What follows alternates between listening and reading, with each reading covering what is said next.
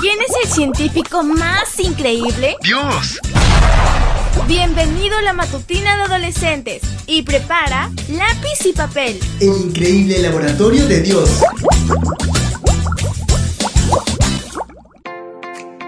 Muy buenos días, mis soldados de Cristo. Vamos a ver cuál es el título de la matutina para hoy. Volando alto.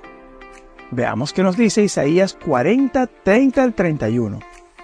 Hasta los jóvenes pueden cansarse y fatigarse, hasta los más fuertes llegan a caer, pero los que confían en el Señor tendrán siempre nuevas fuerzas y podrán volar como las águilas, podrán correr sin cansarse y caminar sin fatigarse. ¿Cuál es el futuro de un adolescente de la calle? Huyendo de las agresiones de su padre y de una vida de miseria, un joven brasileño llamado Luis se fue a Sao Paulo. Tras muchas adversidades se convirtió en un hombre de la calle durante tres años. Aún en medio de las dificultades, Luis confiaba en Dios, soñaba con ir a la universidad, así que iba a las bibliotecas a leer y estudiar. Y ocurrió lo imposible. Luis hizo no solo una, sino dos carreras, enfermería y derecho. El doctor Luis Sieto se convirtió en profesor de la Unicamp, donde fundó el curso de enfermería y ayudó a fundar el Hospital de Clínicas. Fue profesor invitado de la Universidad de Columbia e hizo estudios postdoctorales en la USP y en la Universidad de Bolonia, Italia.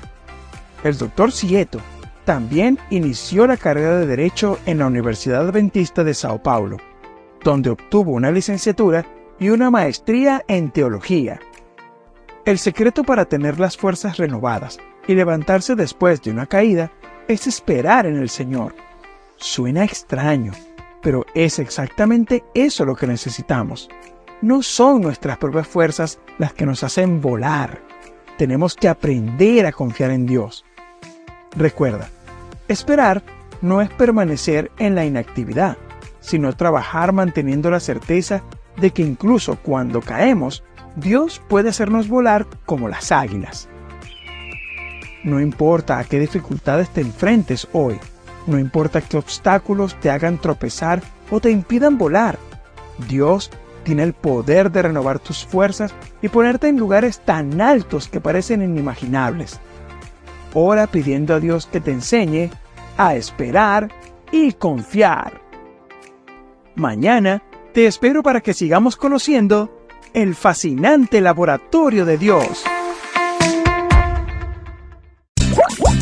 Fue divertido. Aprendimos sobre grandes personajes de la ciencia. Amistad, salud, creacionismo y mucho más. El increíble laboratorio de Dios. Esta fue una presentación de Canaan Seven Day Adventist Church y DR Ministries. Hasta la próxima.